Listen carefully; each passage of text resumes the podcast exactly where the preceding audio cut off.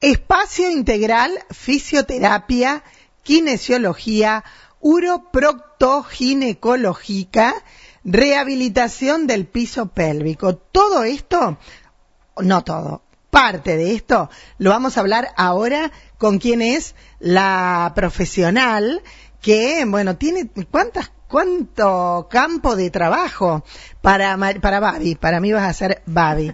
¿eh? Tus papás, tu mamá era la Babi, así que para mí va a ser María del Valle Mondino. ¿Cómo te va, María del Valle? Hola, Moni, ¿cómo estás? Pero muy bien, muy bien.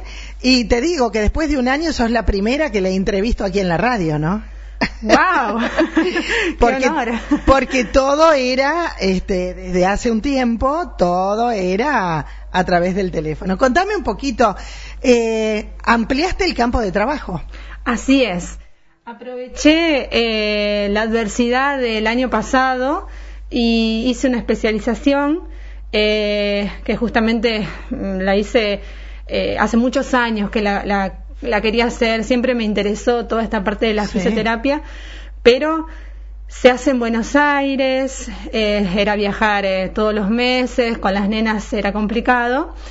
Y bueno, el año pasado fue la mayor parte online, entonces, bueno, me lo facilitó. Bien. las pocas cosas de, de la pandemia que, que, se rescatan. Bueno, tu profesión que es amplia en cuanto a todo esto, ¿no? ¿Y cómo hiciste? ¿Lo hiciste todo online y durante todo el año? Sí, eh, la modalidad eh, la organizaron online, la verdad que estuvo muy buena porque eran muchos eh, todos los meses, mucho material, mucha información que nos daban, eh, videos, conferencias, webinars, mucha, mucha información muy bueno, muy completo.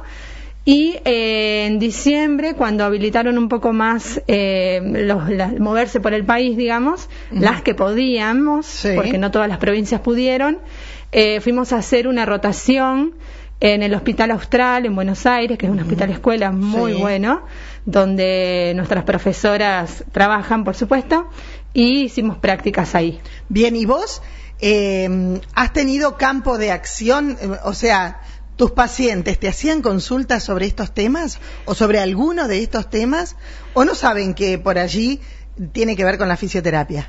Bueno, todavía queda para descubrir un poco de esto. Eh, yo hace varios años que no trabajo en fisio con consultorio abierto, entonces eh, me parece que en algún momento lo hemos charlado y yo tampoco tenía mucha idea en aquel momento. Esta, la verdad que la especialización me abrió muchísimo la cabeza. Eh, pero sí, una vez que empecé a, a estudiar, eh, me cruzo con mucha gente que me pregunta. Bien. Y, hoy, hoy, por ejemplo, porque le contamos a la gente que te vamos a tener aquí, eh, qué bueno que es, eh, a mí me encanta la salud, hablar con los que saben, la gente escucha, consulta, a lo mejor alguien nos está escuchando en este momento y tiene alguno de los problemas que vamos a tratar hoy. Dame el primer título, por favor. Bueno, me parece muy importante tocar hoy, justamente como la, primera vez, la parte de incontinencia de orina, pero incontinencia de orina de esfuerzo. Sí, a ver. Porque incontinencia de orina hay de varios tipos, eh, pero la incontinencia de orina de esfuerzo es una de las que más consultas hay. A ver, ¿cuál es? ¿Cuál es? Es justamente eh, la falla, como dice la palabra, en la continencia, ¿sí? Y se da por debilidad del suelo pélvico. La fisioterapia justamente del suelo pélvico trabaja sobre el suelo pélvico, el periné, el complejo abdominal, lumbopélvico. Y en este caso hay una debilidad en general de lo que es el, suelo pélvico. Muchas personas la asocian al embarazo, al parto, a un parto traumático, pero no siempre. No tiene, no siempre a lo mejor quien padece esto eh, tuvo un bebé, por ejemplo. Exactamente. De hecho, sí, hay mujeres que no han tenido embarazo ni bebé, o han tenido cesárea, por ejemplo, pero hay mujeres que no han tenido embarazo, que no son madres, y en la etapa de la menopausia, donde se produce, o sea, sabemos muy bien que en la menopausia, ya lo han dicho otras personas, hay una debilidad en general muscular, se atraviesan muchos cambios hormonales, y entonces, bueno, el piso pélvico, que es eh, muscular también, lo sufre. Entonces, no está ligado solo a un parto traumático, eh, No, sino no, no. A, a muchas Y a cosas. esto te quiero preguntar, ¿es solo de mujeres o también de hombres? No, no. Hay un porcentaje muy inferior, por supuesto, que, el- que en relación a las mujeres, más que nada por la anatomía, que eh, la sufren los hombres, en especial eh, posquirúrgicos de ci- cirugías prostáticas. Ah, bien, bien, bien. ¿Y, ¿Y qué se hace para todo esto? ¿Tienen una solución? ¿Hay alguna solución? Claro, ¿A partir de qué edad me dijiste todo tiene que ver con la menopausia o No. se dan casos antes? Mira, las, la, justamente la Sociedad Argentina de, de- de Suelo Pélvico, la SOCAP, hizo unas encuestas el año pasado y desde los 15 años hay mujeres que tienen incontinencia de orina. Bien. A ¿Y cómo se manifiesta esto, por ejemplo? bueno, puede pasar desde unas gotitas, ¿sí? Sí. La incontinencia de orina de esfuerzo generalmente se da ante los esfuerzos. Ah, Por ejemplo, la risa, toser, estornudar, levantar algo pesado, Sí. pero también en el gesto deportivo. ah, mira. Por vos. ejemplo, una jugadora, a ver, de marihuana, por ejemplo, de volei, que se juega mucho volei, cuando salta, cuando hace un remate, Ajá. ¿sí? Puede, Puede tener... padecer eso. Exactamente, perder desde gotitas hasta, bueno, una cantidad más importante. Sí. Normalmente eh, hay situaciones de mucha risa que la gente dice, ay, se me escapa, se me escapa. Bueno, tiene que ver a veces con, con eso, con que es, es mucha la risa, pero otras veces con esta enfermedad que tiene un tratamiento, imagino. Exactamente. Sí, en realidad que se escape el pis Sí. eh, involuntariamente no es Normal. normal.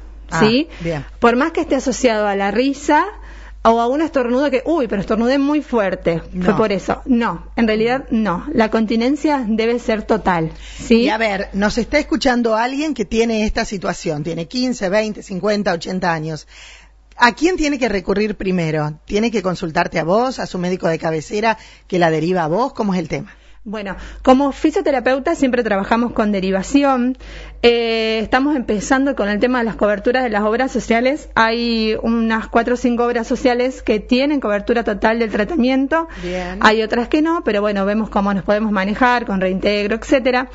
Pero como la fisioterapia siempre depende de la derivación del médico, lo ideal es que el médico clínico, el ginecólogo, el urólogo, el médico de familia, siempre derive.